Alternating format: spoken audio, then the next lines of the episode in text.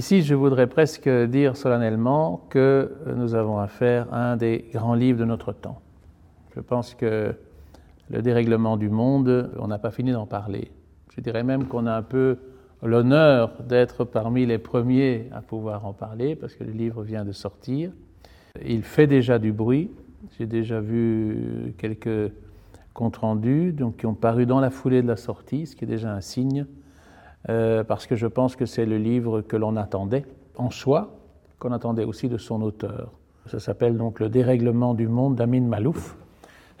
déjà le titre, évidemment, nous parle euh, immédiatement parce que c'est ce que nous avons le sentiment d'observer. C'est un monde déréglé. Beaucoup de gens disent dérégulé, mais ça, c'est limiter un peu le propos. Il ne s'agit pas seulement de régulation, mais, de retrouver ses règles et ses repères. Alors, euh, c'est écrit par Amin Malouf. Euh, personnellement, je dirais que j'attendais ce livre depuis, depuis des mois. Euh, même très exactement depuis l'automne 2007, euh, parce que j'ai eu le, grand plaisir de travailler avec Amin Malouf à la fin 2007 au rapport européen sur, la, sur le plurilinguisme.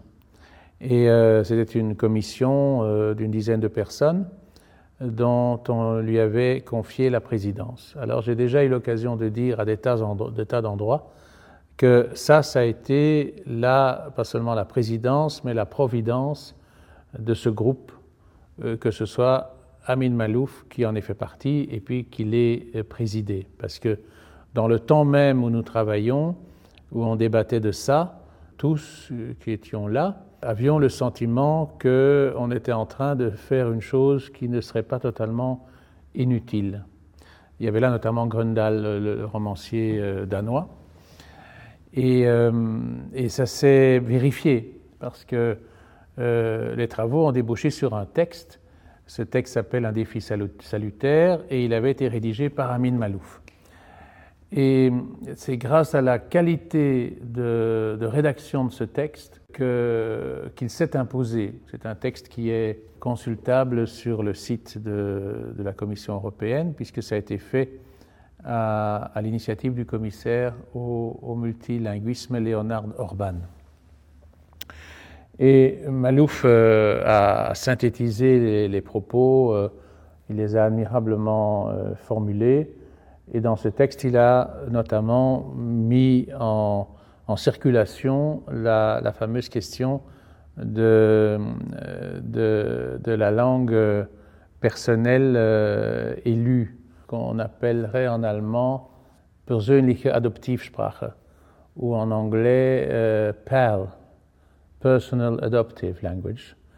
Euh, l'idée qu'on recommanderait aux Européens, bien entendu, de, pratiquer leur langue, va de soi, de parler la lingua franca parce qu'elle est utile, mais de préserver l'existence de la troisième langue. Mais cette troisième langue, euh, dans les termes de nos, de nos débats, ne pouvait pas euh, ne répondre qu'à la loi euh, de l'utilitarisme immédiat ou d'une sorte de hiérarchie des langues qui à ce moment-là les plaçait dans un classement général. Et bon, or le souci que, nous avions tous, enfin pas tous tout de suite, parce qu'il y a une résistance notamment du côté anglais, bien entendu, c'était que toutes les langues aient leur chance.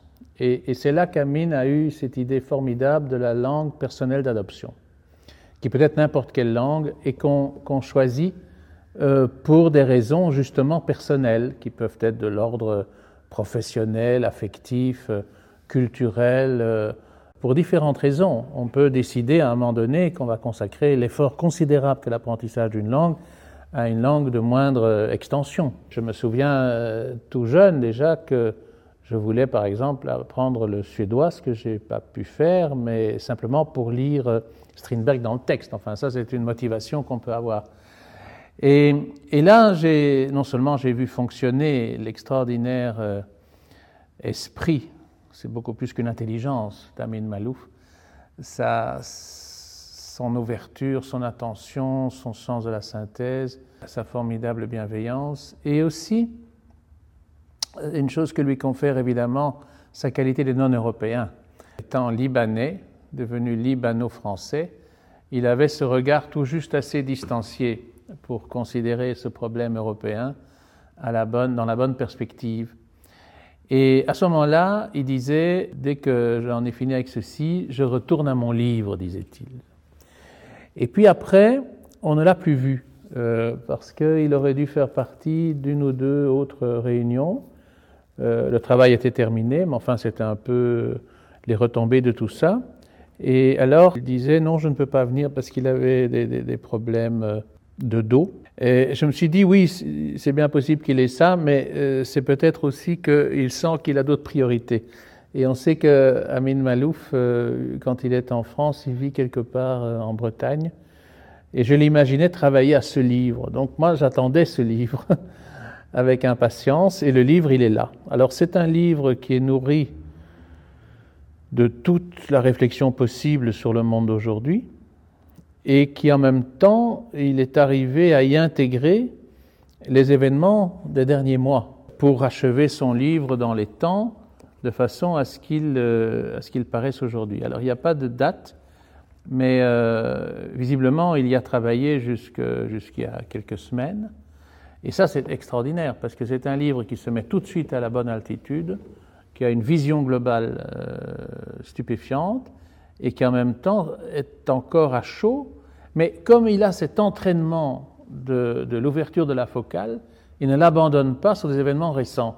Donc on a ici, pour la première fois je crois, un texte qui, parle de ce phénomène euh, énorme qu'on est en train de vivre aujourd'hui, mais dans la bonne approche, et dans une approche porteuse pour, euh, pour l'avenir, avec, comme souvent euh, chez lui, c'est ce qui fait sa force. Pas un optimisme, mais disons une confiance. Ce, n'est pas un livre euh, accablé, désespéré, mais c'est un livre sévère, euh, exigeant, dans lequel il, est amené forcément à dire que ce dont nous souffrons le plus, c'est un manque de culture euh, et un manque de capacité d'attention à l'autre qui est le propre de la culture, du dialogue des cultures. L'immense euh, mérite de Malouf, évidemment, c'est qu'il est aussi informé euh, de ce qui se dit dans les médias de langue arabe que dans les autres, dans les médias occidentaux. Il l'a toujours été.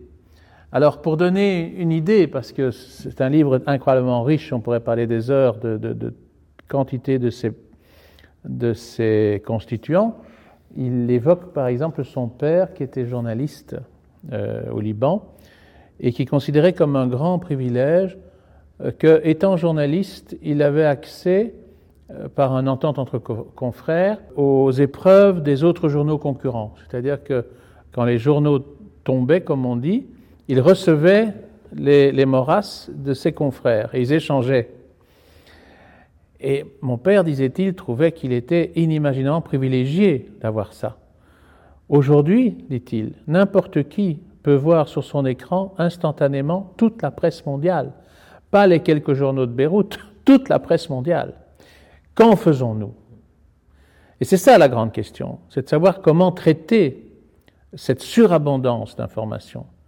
Et ça, ça n'est qu'un des aspects du livre. Il y en a quantité qui sont traités comme ça, avec euh, des, vraies interrogations qui sont celles d'un humaniste, évidemment, mais pas d'un humaniste nécessairement européocentriste ou occidental. Il sait très bien que euh, le principal euh, danger immédiat, c'est celui du, terrorisme euh, fondamentaliste, que le grand événement est le 11 septembre, qu'il a été très très mal appréhendé, très très mal analysé et qu'on y a réagi de la pire manière par une administration américaine euh, manifestement catastrophique, prend acte de tout ça, et, maintenant il dit, bon, comment va-t-on euh, se sortir de cela?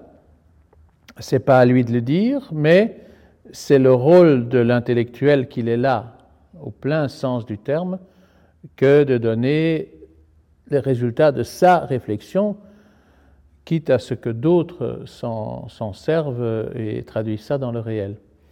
Donc, euh, je dis, bon, euh, le, choc de ce livre euh, est terriblement immense. C'est un livre qui va être traduit dans, toutes les langues imaginables, je crois. C'est le livre par lequel Malouf, qui est déjà très réputé, mais, va accéder à une autorité qu'il ne recherche pas d'ailleurs et, dont il va se défendre, ça j'en suis sûr.